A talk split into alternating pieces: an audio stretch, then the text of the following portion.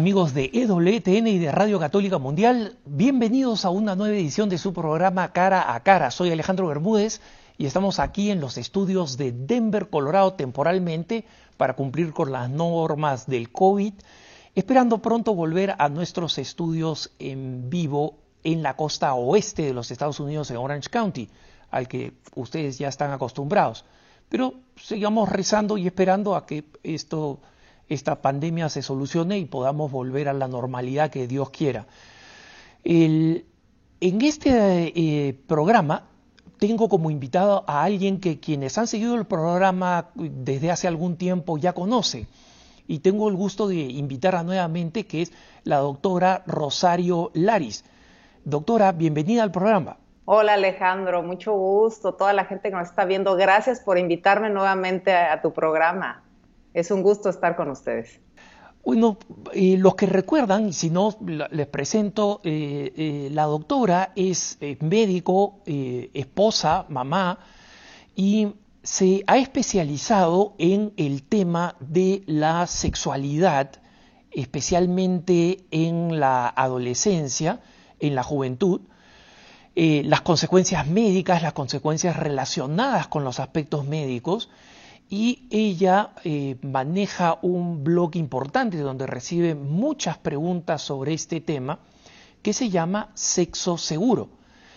Ella es autora de varios libros, pero recientemente ha publicado uno bastante importante. Eh, doctora, eh, ¿podría contarnos de este nuevo libro y qué es lo que lo impulsó a, a publicarla? Claro que sí, Alejandro. Bueno, este nuevo libro se titula Abrazo de Amor, el privilegio de educar en una sana sexualidad. Es un libro dedicado a los padres de familia sobre el cómo hablar con sus hijos y qué decirles sobre el tema de la sexualidad humana. Entonces, este libro surge, pues debido a que llevamos ya más de 10 años trabajando en este tema, teníamos otros dos libros, uno para jóvenes, una investigación que hicimos hace casi dos años sobre el problema de la sexualidad en el continente, bueno, en toda América. Y surgió la necesidad de este nuevo libro, ¿por qué? Porque se sabe que uno de los puntos cruciales para lograr una buena educación sexual es que esta educación se dé en casa. Y no es, y lo decimos mucho, no es la obligación de los padres que tienen que educar a los hijos en este tema, yo les digo, es que es el privilegio, por eso se titula así, es que es el privilegio de poder educar a los hijos en un tema relacionado y vinculado directamente con el amor. Entonces, esta formación de la sexualidad humana, primero la comprensión de la sexualidad. La sexualidad es mi cuerpo, mi mente, mis emociones, la vida espiritual, es toda la persona, es la sexualidad íntegra. ¿Por qué? Porque cada una de nuestras células tiene la identificación de ser hombre o de ser mujer. Entonces, el momento de la fecundación, que es cuando empieza la vida humana, la vida de una nueva persona, desde ese instante se sabe si es hombre o si es mujer. Y toda su conformación física, pero también la que va a ser intelectual, emocional, espiritual, es distinto si somos hombres o si somos mujeres.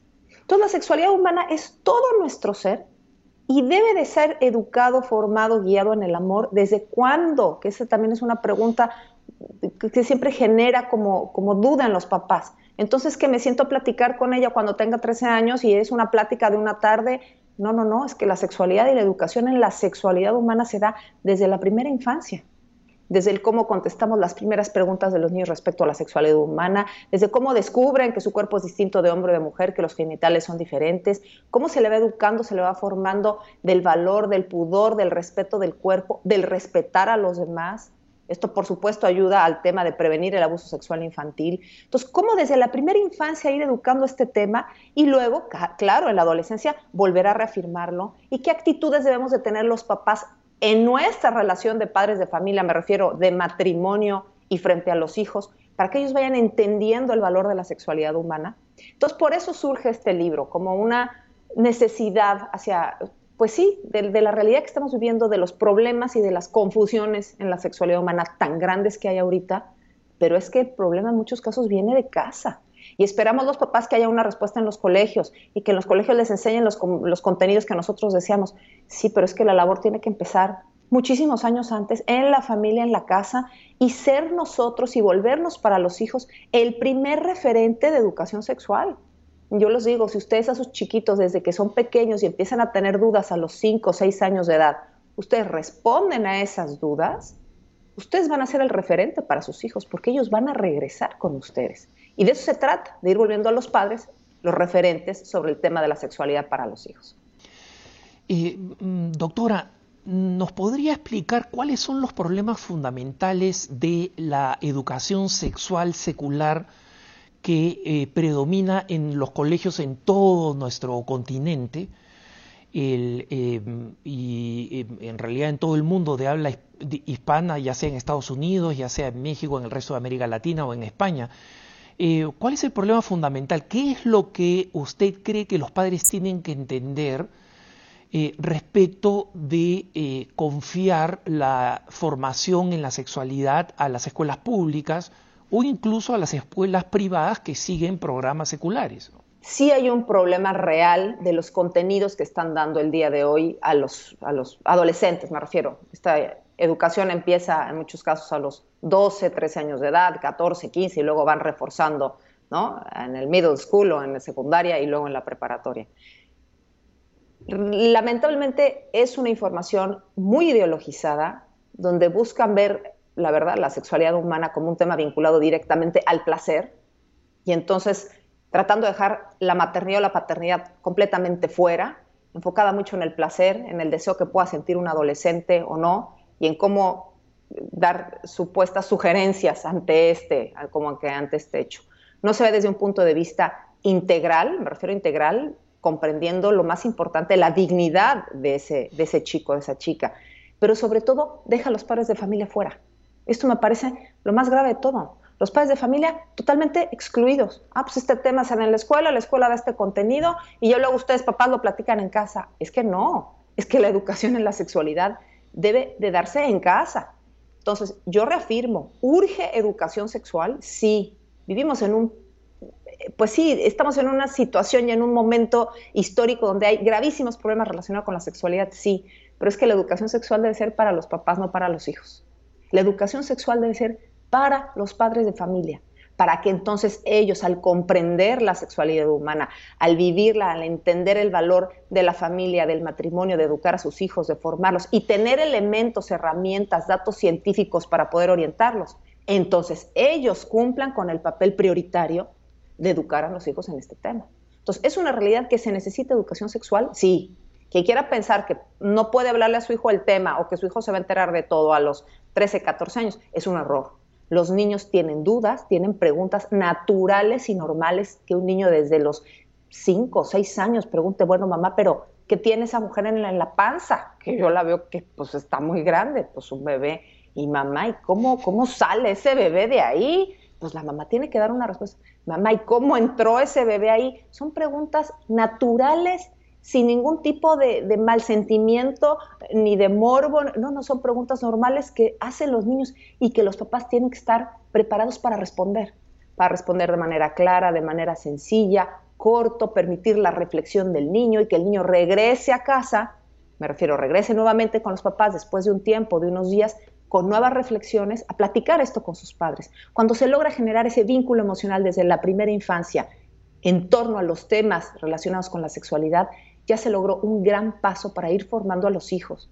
Y entonces, durante la adolescencia, poder hablar de temas mucho más importantes como por qué vale la pena esperar por las relaciones sexuales, por qué esperar hasta el matrimonio, por qué aprender a elegir bien, por qué dejar fuera la masturbación, por qué dejar fuera la pornografía. Pero tiene que existir este vínculo de confianza desde la primera infancia que se va generando por dar respuesta a esas sencillas preguntas. Entonces, lo que me comentabas, ¿hay un problema en la educación sexual? Sí, ¿Los colegios deben ser los que aborden el tema? La realidad es que no, es que el tema debería abordarse en casa. Pero quien necesita la educación sexual de manera urgente somos los padres de familia. Esa también es una realidad. Entonces creo que como padres de familia tenemos esta responsabilidad que, como lo digo, no debe de ser como una carga, es que es el privilegio de poder educar a nuestros hijos en un tema vinculado al amor humano. ¿Y quiénes son las mejores personas para educar a sus hijos en torno al amor, al amor matrimonial, pues el papá y la mamá, nadie más. Nadie conoce mejor al hijo, ni sus necesidades, ni lo que vive, que los padres de familia. Entonces, por eso es una urgencia que los padres de familia se preparen en este tema. doctora, creo que hay un, elemento de, urgencia, una de las cosas que yo veo en muchas comunidades hispanas acá en Estados Unidos, lo he visto también con otros padres en, en, grandes capitales de América Latina donde hay un proceso de secularización muy importante, y es que todos vemos, y los padres de familia ven, que la llamada educación sexual en los colegios, la promovida por las organizaciones eh, feministas, etcétera, eh, ha ido creciendo en agresividad y contenido en el rango de edades, ¿no? Desde cada vez más temprana edad eh, están dando contenidos muchas veces inapropiados.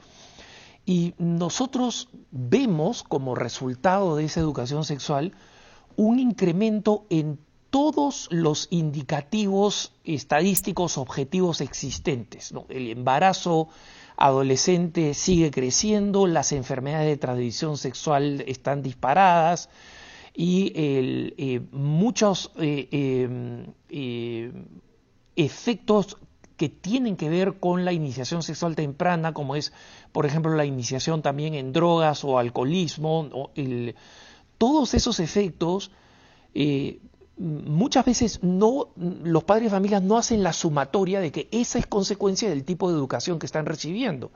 Y, los hijos y que en consecuencia si tienen eh, una preocupación genuina, porque yo la veo, tienen una preocupación genuina y por ejemplo, y por, por, supuesto, doctora, usted que ha estado dando conferencias sobre ese tema, las ha visto más, los papás están aterrados sobre cómo pueden defender a sus hijos para que ingresen a la y vayan creciendo en la afectividad y en la sexualidad de una forma normal. Y normal significa contraria a los patrones popularizados hoy en día. frente a esta eh, preocupación de, los padres, ¿qué respuesta suele dar usted cuando se las hace? Que tratemos de llegar antes que la educación sexual que se da en las escuelas. Eso es lo primero. Empezar a educar desde la primera infancia. El segundo es exigir que eliminen ese tipo de contenidos de los colegios. También, si se ha permeado en la educación, tanto privada como pública, ese tipo de educación sexual que va completamente en contra de la dignidad de la persona, de la dignidad de un adolescente y del bien para ese adolescente a largo plazo, es también porque los padres de familia hemos dejado un poco que haya permeado esto. ¿Qué hacemos nosotros para limitar este tipo de educación en los colegios? Lo menciono en el libro el primer apartado del libro es hablar de todas las consecuencias de cuando se viven las relaciones sexuales a temprana edad. ¿Por qué? Porque esto está demostrado, como tú lo dices, en estudios científicos a nivel mundial. Un chico que empieza a tener relaciones sexuales durante la adolescencia aumenta el número de parejas sexuales a lo largo de la vida. Como consecuencia directa va a aumentar el número de infecciones de transmisión sexual, su posibilidad de contraer una de las más de 35 infecciones de transmisión sexual. Pero también pues existe la posibilidad de un embarazo, porque aunque utilizaran un anticonceptivo, siempre a mayor número de parejas sexuales, a mayor actividad sexual, mayor posibilidad de que llegue un embarazo. Se use o no se use nada, también es una realidad. Ante esto siempre tenemos la presencia y la promoción como si fuera una política conjunta del aborto. Entonces aumenta el número de abortos. ¿Por qué? Porque se tuvo sexo casual cuando desde el inicio se buscó eliminar la posibilidad de la llegada de un hijo. Ese es otro punto. Las consecuencias emocionales, el aumento de alcohol, de tabaco, de droga, la deserción escolar, el bajo rendimiento escolar relacionado al inicio de las relaciones sexuales antes del tiempo que debe ser, que nosotros promovemos que el tiempo y la llegada de las relaciones sexuales sea cuando existe un compromiso para toda la vida, hay fidelidad, se eligieron y eso se da dentro del matrimonio. Cuando uno tiene la certeza que esa relación sexual sirve para expresar el amor humano y el amor conlleva muchas diferentes como etapas que hay que ir consolidando, que implica compromiso, fidelidad, el estar el uno con el otro para toda la vida, el tener un proyecto de vida en común, eso se da en el matrimonio. Entonces, cuando se vive la sexualidad fuera, vemos todas estas consecuencias, te decía también emocionales.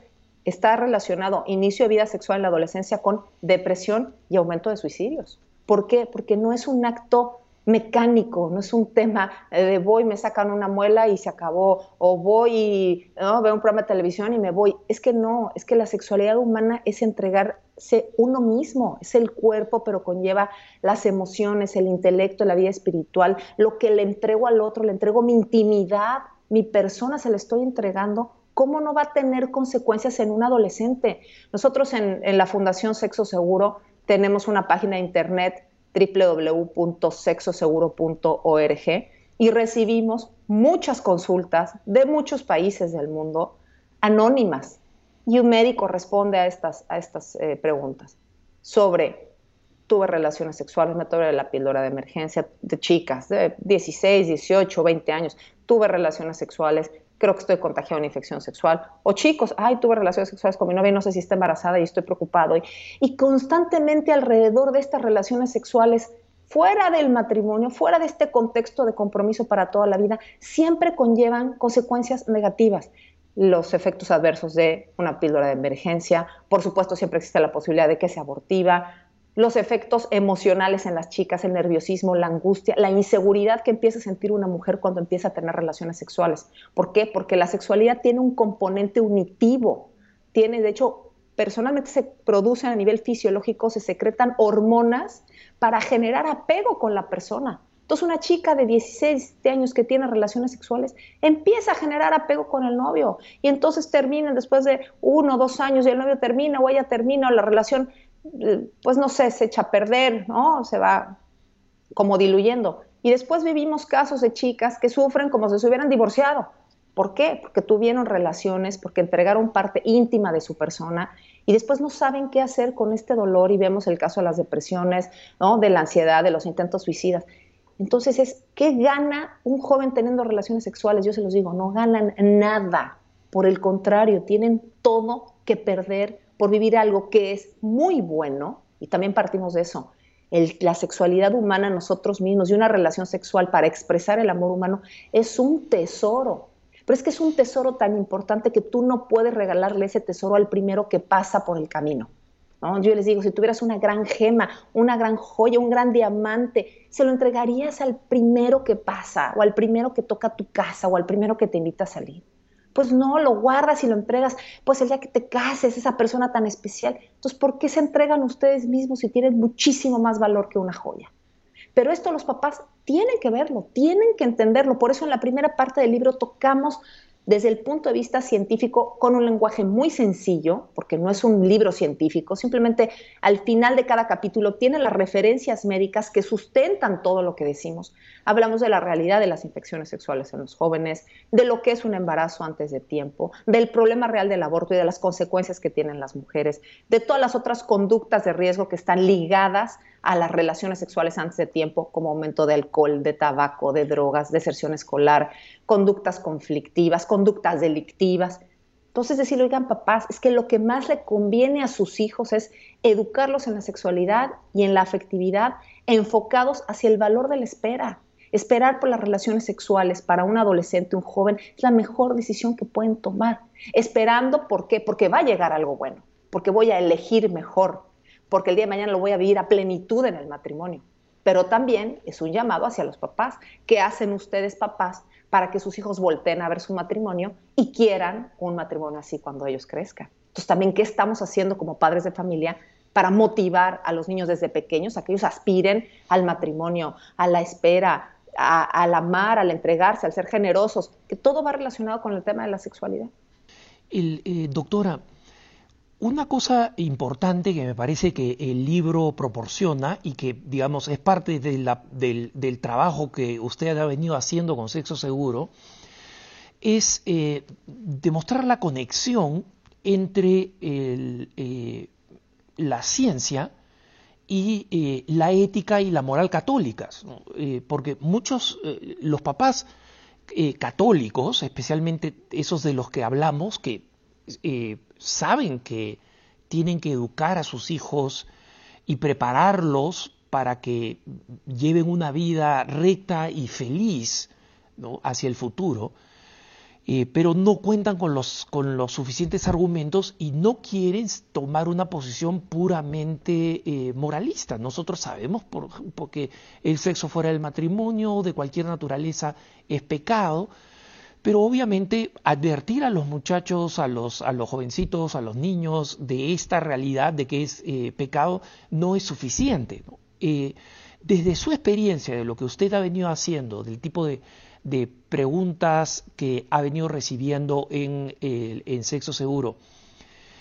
¿Cuál es la conexión que usted ve entre la experiencia científica, entre la anatomía humana, en el funcionamiento del de, eh, cuerpo humano, y los principios católicos respecto de la sexualidad, el matrimonio y la familia? Bueno, yo creo que por medio de la ciencia podemos descubrir la verdad. Yo creo que hacia eso es hacia lo que vamos. Cómo la ciencia y la lógica nos permiten descubrir la verdad, es decir, el camino para encontrarnos con Dios, para vivir en la presencia, en la gracia de Dios, por medio de la ciencia y de la lógica. Y eso es lo que busca mucho este libro. Este libro no es un libro que hable de religión, no es un libro que habla de Dios, es un libro que desde la lógica y la ciencia nos lleva a reflexionar lo mismo que pide la iglesia. Si la iglesia dice, es que no se deben de tener relaciones sexuales antes del matrimonio, no es porque sea un decreto o un mandato, nada más porque sí. Es porque atrás de eso existe esta reflexión lógica y el día de hoy todos los estudios científicos que avalan esta postura. Es decir, es que lo mejor para esa persona es aprender a esperar. Es que lo mejor para un adolescente es estar en una familia donde hay vínculos afectivos con sus padres de familia, donde ha visto un buen ejemplo de matrimonio, donde se le habla de lo bello del matrimonio, el que aspire, el que aprenda a elegir. Es un tema bien importante relacionado, Alejandro, con las relaciones sexuales. El hecho de las relaciones sexuales tienen dos componentes, el componente unitivo, porque sirven para unir en el matrimonio a los esposos, tienen ese componente unitivo fundamental, que es el placer sexual. Entonces, ¿el placer sexual es bueno? Claro que es bueno, no como fin último, sino como una consecuencia de expresar el amor humano. Entonces, si una relación sexual la entendemos como la relación con la que expreso el amor humano y llega el placer como una consecuencia de esa expresión del amor, qué bendición, el placer nos lo regala Dios, es que esa es la realidad, el cuerpo humano es cuerpo creado por Dios, Dios nos regala esa vivencia del placer sexual dentro de una relación sexual, sí, pero cuando el objetivo es el amor. Entonces, el primero es el unitivo, el primer componente, y el segundo es el procreativo, la posibilidad de dar vida por medio de esa relación sexual, que no se pueden separar porque no se separan, esa es la realidad. Entonces, con este componente unitivo, los adolescentes, chicos, jóvenes de 20, 22 años, de 18, que empiezan a tener relaciones sexuales, ese componente unitivo nubla la vista, es un componente que vuelve subjetiva la relación, que está hecho para que dentro del matrimonio los esposos se mantengan enamorados, se mantengan fieles, se mantengan juntos. Para eso está hecho. Entonces, en una relación donde no hay madurez, donde no ha habido elección, donde no hay compromiso, donde no hay fidelidad, que exista ese componente unitivo vuelve muy insegura a la mujer, hace que empiecen en muchos casos a únicamente vivir intimidad sexual, cuando no hay intimidad emocional, cuando no se han conocido, cuando no han platicado, cuando han dejado correr tiempo juntos para ver cómo uno, cada uno se desenvuelve en diferentes situaciones, en diferentes etapas de la vida y no se han podido elegir.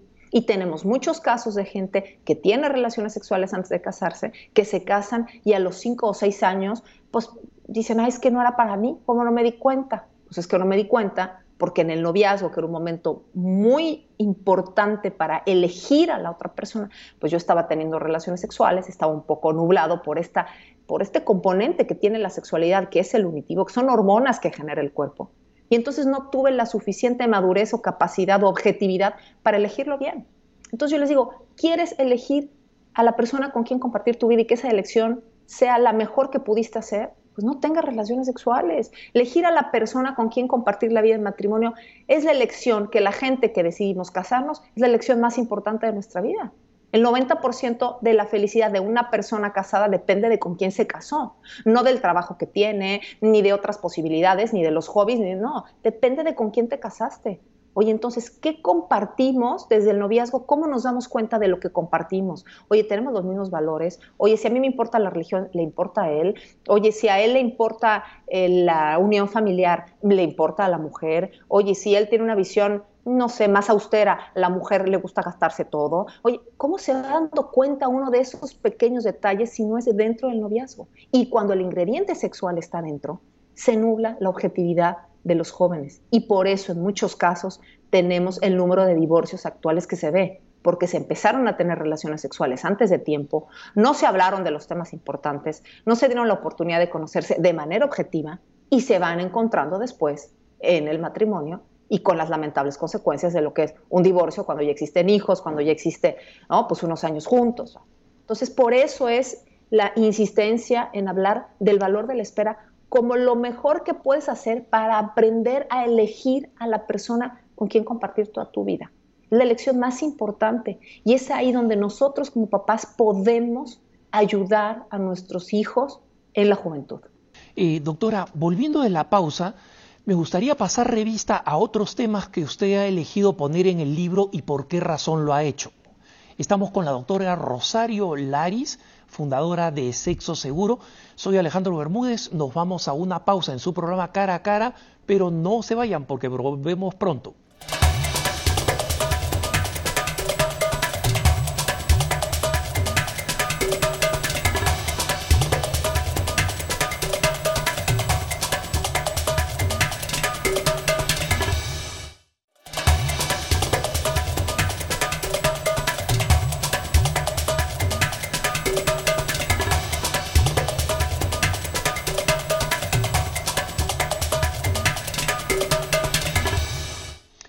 De regreso con la doctora Rosario Laris, la fundadora de Sexo Seguro y la autora de un libro muy importante dirigido especialmente a los padres de familia en el tema tan complejo pero tan importante que es la de la formación en la afectividad y la sexualidad de los hijos.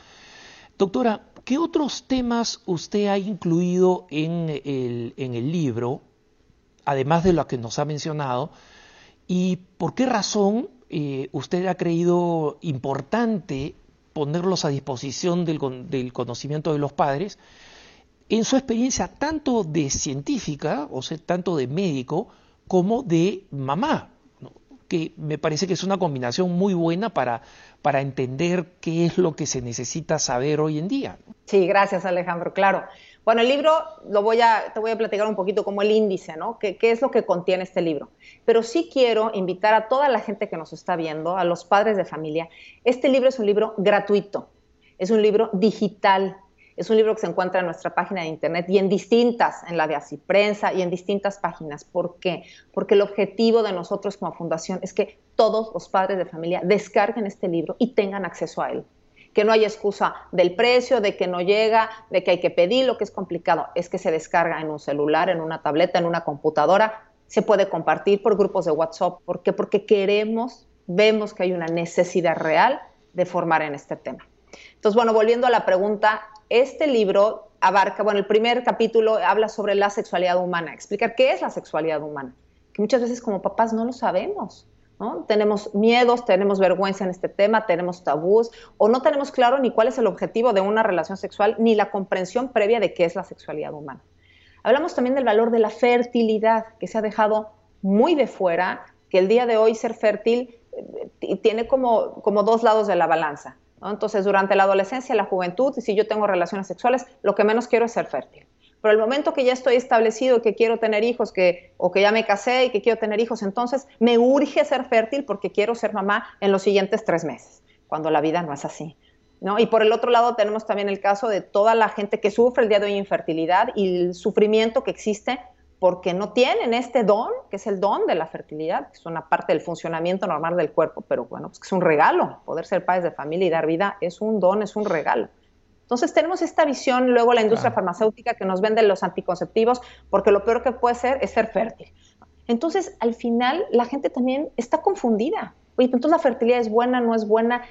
¿Cómo manejo esto? Entonces nos dedicamos un capítulo a hablar de la fertilidad humana, del valor que tiene en el cuerpo, del funcionamiento, de cómo cuidar también, cómo el día de mañana cuidar el cuerpo y si uno quiere vivir la paternidad responsable dentro del matrimonio, que es vivir el espaciamiento un poco de los hijos y que cada familia, que el papá y la mamá decidan de manera objetiva, en base a sus posibilidades emocionales, físicas, económicas, de educación, pero también siempre con generosidad, el número de hijos por tener, también qué posibilidades hay para reconocer la fertilidad humana. Esta fertilidad del cuerpo humano en la mujer produce ciertos signos y síntomas signos claros, muy visibles y síntomas, que es la percepción subjetiva que cada quien tiene de las cosas.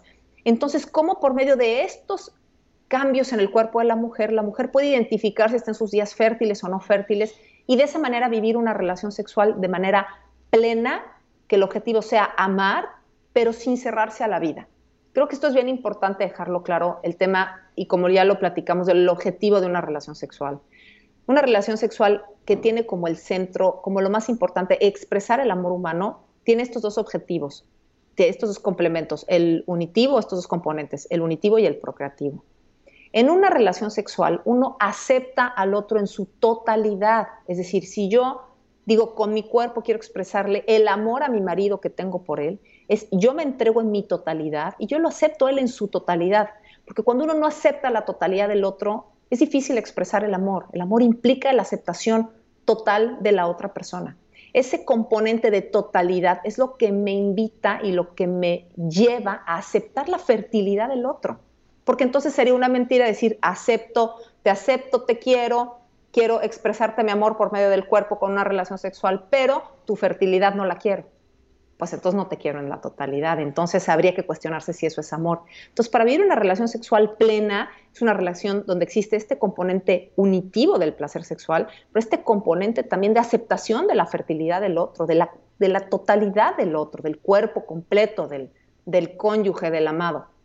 Entonces, ¿qué pasa con la mujer? La mujer es únicamente fértil muy pocos días del mes, a diferencia del hombre que es fértil las 24 horas de todos los días del mes. El caso de la mujer no. Entonces, aprendiendo a conocer el cuerpo de la mujer, existen diferentes métodos para reconocer los días fértiles de los no fértiles y en caso de que uno quiera espaciar la llegada de un hijo, entonces poder tener esas relaciones sexuales como expresión del amor vividas a plenitud en los días no fértiles, es decir, cuando la mujer no se puede quedar embarazada por el propio funcionamiento o la propia fisiología del cuerpo de la mujer. Entonces tocamos también este tema porque es bien importante entenderlo, ¿no? como adultos, como padres y el día de mañana para podérselo expresar a los hijos, contarlo, compartirlo.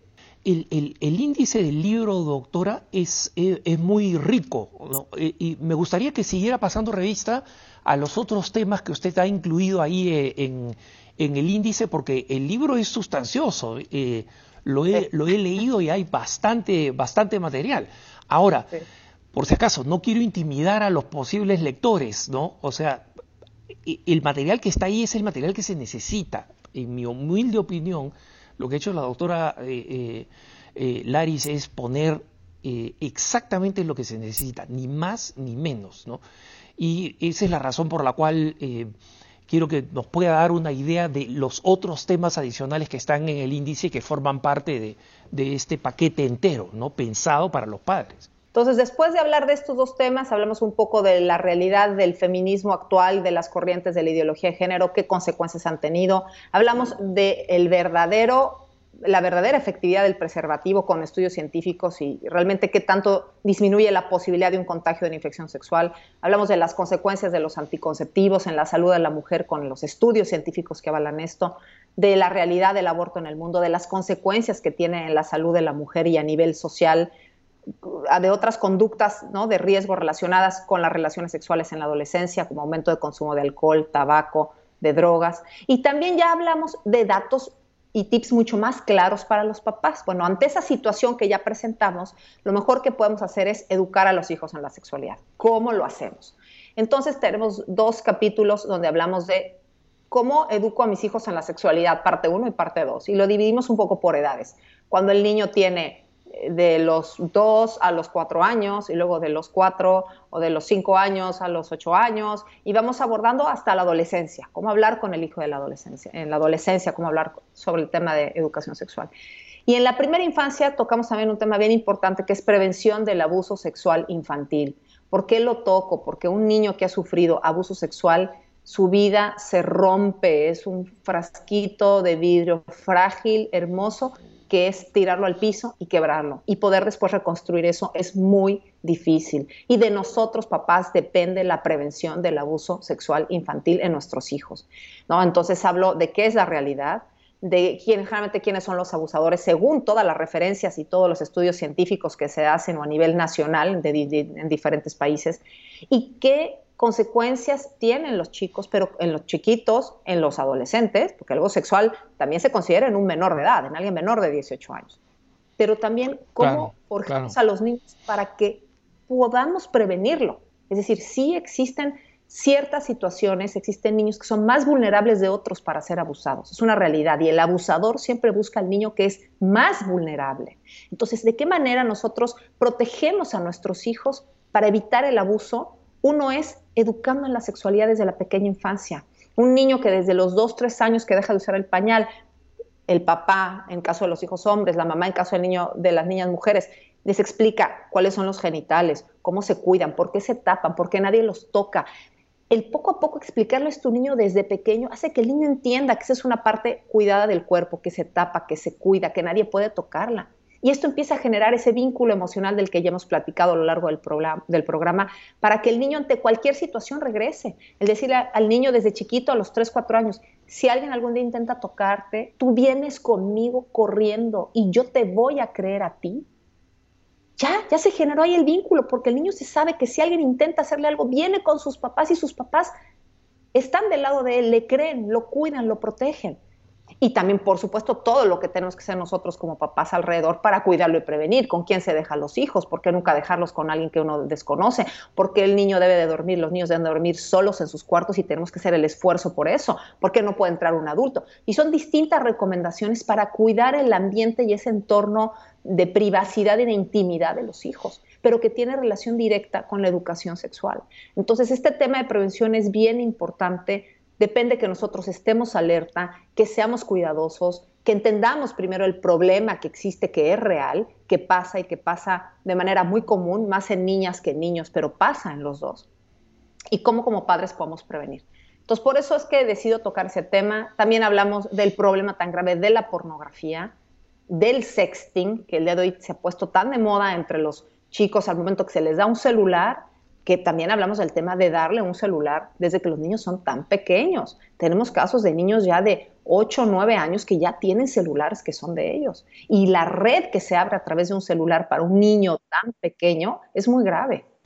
Eh, doctora, sobre este tema del sexting ¿no? y de la de la imprudencia, eh, la, enorme presión que hay en esta dirección y de las, de las posibles consecuencias devastadoras, me gustaría que abundara un poco para que eh, los padres de familia eh, estén enterados de que es mucho más probable que un hijo adolescente lo esté haciendo a, a que no. Y hay una cierta ceguera en creer que, bueno, eso lo hacen otros, no mis hijos, no mis hijas, ¿no? Oh, así es. ¿Qué, es lo que sucede con el celular? Esto es muy importante entenderlo. Con el celular yo me comunico con otras personas que puedo conocer profundamente, me refiero a tener amistad entrañable o familiares, que existe una relación sanguínea, pues, de un vínculo, y también con gente que no conozco tanto. Pero es una relación por medio de un aparato en el cual yo no estoy viendo a la persona, yo no le estoy preguntando las cosas, yo no lo miro a los ojos, yo no lo hablo, yo no lo toco, yo no, lo, no tengo su presencia frente a mí, sino simplemente un celular. Entonces yo cuando doy las conferencias, platico con los papás, les digo, ¿qué chico de 13, 14 años creen que se va a atrever enfrente de una chica de 13 años, cara a cara, mirándola a los ojos, decirle, ay, ¿por qué no te tomas una foto en tal posición y me la envías. Ninguno. Se podrían morir de la vergüenza antes de atreverse a algo así. Es muy raro. Pero por medio de un celular no. ¿Por qué? Porque no estoy mirando a la otra persona a los ojos, no lo veo, no lo siento, no veo su reacción. esa persona no siente mis reacciones, ni mi vergüenza, ni mi adrenalina, ni nada. Entonces vuelve la relación tan impersonal que yo me permito solicitar ciertas cosas de manera que si no estuviera el celular de por medio, nunca me atrevería. Entonces empiezan estas relaciones por celulares donde se escriben, eh, la chica está en la casa y el chico está en la casa, ay, ¿qué haces? Ah, pues estoy aquí en mi cuarto, ay, qué bonito, ¿y cómo está tu cuarto? Oye, a ver, mándame una foto, ¿y cómo está tu cama? Oye, ¿por qué no te acuestas en la cama? Oye, va a ver, ¿y por qué no sonríes? A ver, mándame una foto. Y como hay cámaras de foto, hay envíos instantáneos de, Oye, ¿y, cómo te verías si te levantas un poquito la camisa? Ay, oye, qué sexy te ves, oye, qué bien. y después de dos, tres, cuatro días, la chica ya le mandó una foto sin ropa. ¿Es una realidad? Sí. ¿Sucede todo el tiempo? Sí. ¿Los papás tienen que estar alerta? Sí. Y siempre se los digo, lo mejor que pueden hacer es evitar dar a un chico de 13 años, de 12, un celular. No tienen por qué tener un celular que sea de su pertenencia. ¿no? El comparativo lo hacemos. El darle a un chico un celular es la misma responsabilidad que entregarle las llaves de un coche. Entonces digo, papás, ¿ustedes le entregarían las llaves de un coche a un chico de 12 años, a un niño de 12 años? No, nunca, ni de broma. Entonces, ¿por qué le entregan un celular? Que sea de él, que él sea el dueño, que lo guarde, que lo tenga y que se le abre una posibilidad de, de, información y sobre todo de gente que le empiece a enviar información, que se contacta con este y entonces alguien manda un video pues un poco subido de tono y entonces ya le llega este chico y ya lo ve, jajaja, y no tendrán otro y se empiezan a mandar información. Es una realidad. En los casos de los papás que ya hayan dado celulares, ¿cómo controlan el cuidado del uso del celular? ¿no? Entonces, el tema del sexting tiene esta relación que va vinculada a lo impersonal. Es por eso sucede tanto, que antes pues no sucedía. ¿Por qué? Porque este celular que nos ayuda a tener relaciones impersonales con poco vínculo afectivo y emocional y que él no me ve los ojos, yo no lo veo y que no me da ni vergüenza lo que escribo porque, ¿por qué? Pues porque no estoy viendo a la otra persona sucede muy común. Todos los padres de familia tenemos que estar alerta de esto. ¿Cómo? Verificando los contenidos de los hijos en el celular, hablando con ellos, con horarios para usos de celulares. En la noche que no tenga el celular en su cuarto, pues yo me lo llevo al mío y lo guardo. O sea, tiene que haber control de los padres. Y creo que esto refleja mucho la falta de autoridad en el buen sentido y el control que como padres de familia tenemos. Ese es un problema muy serio, doctora, un problema muy serio, porque yo creo que... Eh, varias personas, no las suficientes, pero varias personas, varias autoridades, varios expertos como usted, em, proporcionan algunas eh, fórmulas, algunos medios concretos para los padres para eh, proteger a los hijos eh, muy bien. Pero todas estas cosas dependen de que los padres estén dispuestos a aplicarlas. Y para aplicarlas, eso implica eh, estar dispuestos a ejercer la autoridad y ejercer la autoridad, especialmente con los adolescentes, lo sabe todo el mundo, es costoso para los padres, ¿no? Tiene un costo, tienen caras largas, o sea, todos hemos sido adolescentes, todos hemos, nos hemos creído incomprendidos, diciendo que nuestros padres son injustos, este, que nos oprimían, etc. Pero el, problema es si los padres sucumben a esa, a esa mentalidad, entonces pueden saber y conocer todo, pero nunca van a poder hacer nada por la defensa de, para, defender y proteger a sus hijos. esta, ¿qué, qué, experiencia y qué sugerencia tiene usted en base a tantos padres de familia que han venido donde usted para eh, que los padres sepan sobrellevar eh, los malos ratos que son inevitables cuando tienen que ejercer eh, de manera caritativa, de manera bondadosa, pero ejercer la autoridad paterna y materna. Yo creo que los padres es importante, bueno, que sepan uno, que no son amigos de los hijos. No, no, los padres tenemos una responsabilidad y una eh, mucho mayor que la amistad. O sea, el papá tiene que comprenderlo, sí, puede ser confidente el hijo, sí, tiene que haber un vínculo emocional, sí, pero es el responsable, es quien lo educa, es quien lo forma. Los casos que nosotros hemos visto de chicas por el sexting es al momento que esa chica se toma la foto sin ropa y se la manda al amigo, al novio, al galán, al... en ese momento esa foto va a estar por el resto de su vida en la red en muchos casos ese chico la ve, se lo manda a los amigos, los amigos a los otros amigos, eh, ya se pasó a las chicas y todo mundo se entera de la foto de esta chica que porque el niño que le gustaba le pidió que se tomara una foto sin ropa y le pareció que bueno, que era una manera de intimidar y de darle gusto, se toma la foto. Y esa foto, que en muchos casos después ya no son fotos, son videos, terminan en páginas incluso de pornografía y no se bajan de la red nunca en la vida. O sea, hemos tenido casos de chicas que quedan marcadas de por vida por algo tan ilógico como fue mandar una foto por un celular en su casa que se tomó ella porque le pidió al chico. ¿Por qué? Porque nadie estaba a cargo de esa niña, porque nadie se lo advirtió, porque le dieron el celular antes de tiempo. Entonces, los papás tenemos que ver mucho más allá del el momento actual que vive el adolescente. Es que son las consecuencias que pueden vivir porque nosotros no cuidamos ese tipo de situaciones. Que no es nada más con el celular, que también es con una computadora. Pues una computadora que tiene una cámara, pues la niña también se puede tomar una foto, o el chico o la chica se puede tomar una foto en la computadora. Entonces también, oigan, tienen que estar cuidando, verificando este, que las computadoras estén en zonas abiertas en la casa, que sean públicas, ¿no? que no cada quien pueda tener su computadora solito en su cama viendo a ver quién sabe que está viendo y el papá no cuida y el papá no, no, no vigila y no, no advierte entonces, los papás somos los cuidadores, somos los responsables. El hecho de que tengamos 20 o 30 años más que nuestros hijos, en algunos 40, es porque tenemos también mucha más madurez, mucha más experiencia y tenemos que advertir de esta realidad que tal vez a nosotros no nos tocó vivir, porque no habían celulares con cámaras, pero que el día de hoy existe y nos tenemos que informar y tenemos que ejercer la autoridad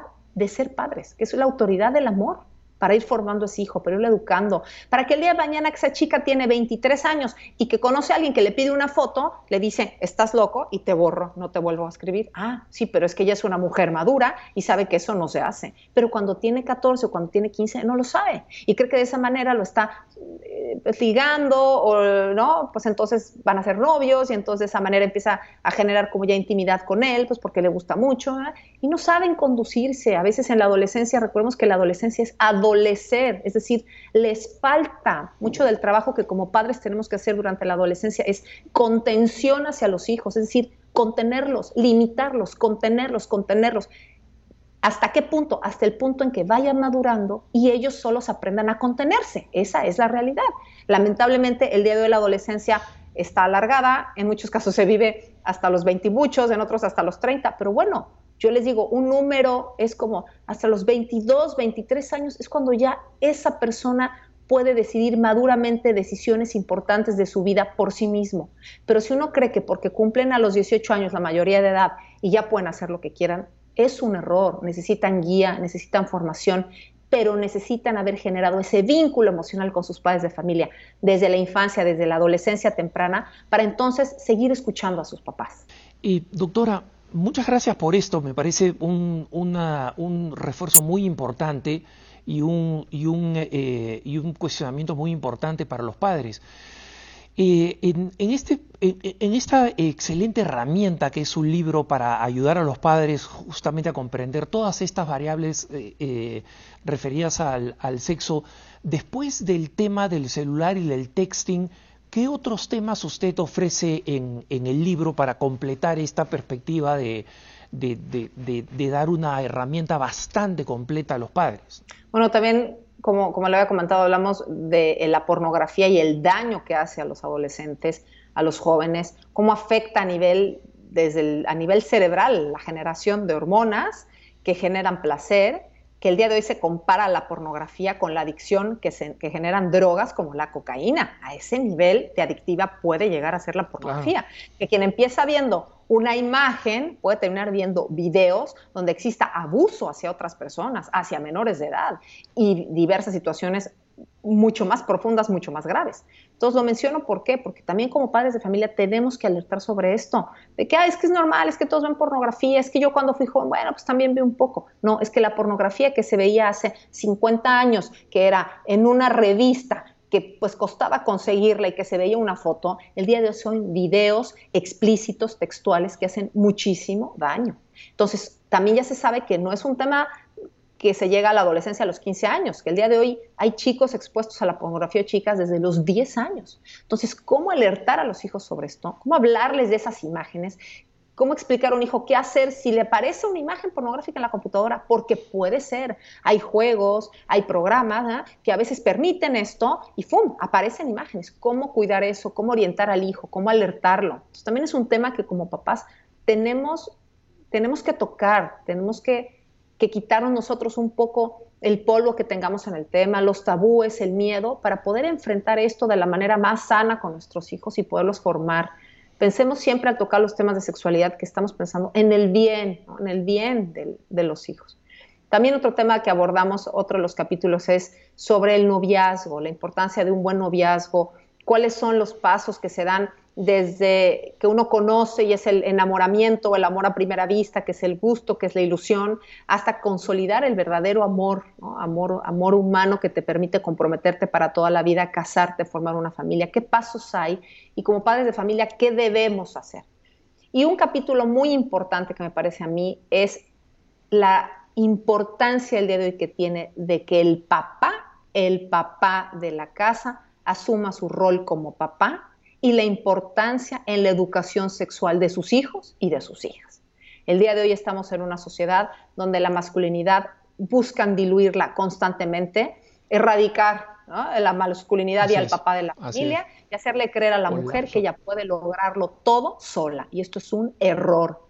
Y se los digo, si para concebir un hijo se necesitó un óvulo de la mamá y un espermatozoide del papá, es porque para educar a su hijo desde el punto de vista emocional de las necesidades que tiene, se necesita el 50% de la mamá y el 50% del papá.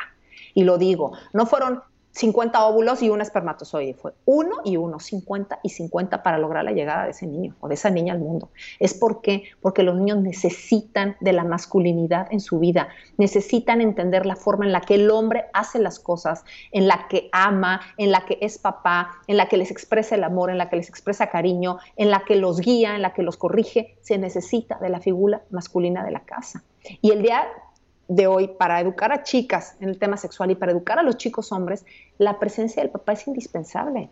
Para forjar la masculinidad de un niño desde la primera infancia, se necesita de la presencia de su papá. Entonces, ¿nacemos hombres o mujeres? Sí. Desde el primer instante de la fecundación somos hombres o mujeres, sí. Pero esa masculinidad y esa feminidad se tiene que ir afianzando a lo largo de la vida. ¿Y quién es la persona que le ayuda al hijo a comprender su masculinidad, a desligarse un poco del amor de su madre que lo cuida desde el nacimiento y hasta los dos años, el papá. El papá es el que le ayuda a darse cuenta que él no es un apéndice o que no es una dependencia de su mamá, que él tiene vida propia, que él es hombre, que él es diferente, que su cuerpo es diferente, que juegan diferente, que piensan diferente y que lo va inmiscuyendo, que lo va involucrando en este grupo que implica la masculinidad. Es el papá de familia, el papá el que le toca ir formando y educando esto en su hijo. Entonces, ¿quién le da al niño el valor? ¿Quién lo hace sentirse seguro? Pero también con este impulso de ir y de conocer y de escalar y de que si cae se levanta y no pasa nada y se le limpia y sigue jugando. Es el papá, no es la mamá sobreprotectora, cuidadora, ayudadora, no, es el papá el que impulsa al hijo a esto y que poco a poco va forjando esa masculinidad. Y lo mismo con las hijas. ¿Quién hace sentir a la hija que es bonita, que es valiosa. ¿Quién le puede hablar de que merece respeto, que se tiene que dar a respetar frente a los hombres? El papá de la casa, que es hombre, es quien debe de hablarle a la hija desde que es pequeña, pero también en la adolescencia es quien debe darle a conocer el mundo de los hombres. Oye, mijita, es que si tú te vistes con esa minifalda a esa altura, lo único que vas a lograr es que los chicos te volteen a ver pensando en que quieren relaciones sexuales contigo. Entonces te lo digo yo como hombre porque soy hombre. Cuando ese comentario lo hace la mamá, la adolescente se voltea y le dice, ay mamá, eres una anticuada. ¿No? Pues sí, claro. Cuando se lo dice el papá, la niña lo reflexiona, porque dice, ay, es mi papá, y es hombre, y entiende ese mundo. A ver, entonces mejor igual, igual me cuido. Entonces, ¿cómo el papá va forjando, va cuidando, va guiando? El papá es el que le pone límites a la hija para este conocimiento, primer encuentro del mundo de hombres durante la adolescencia y la juventud. Es el papá. La presencia de un papá en casa, donde hay una relación sana con la mujer, con la esposa, hace que la hija también voltee a ver cómo debe ser tratada por los hombres.